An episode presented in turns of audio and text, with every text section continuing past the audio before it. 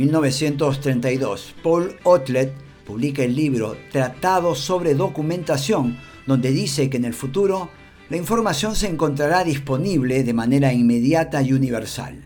Los datos, según la propuesta de Ottel, se administrarían en índices y serían enviados según pedido a distintas pantallas distribuidas por todas partes.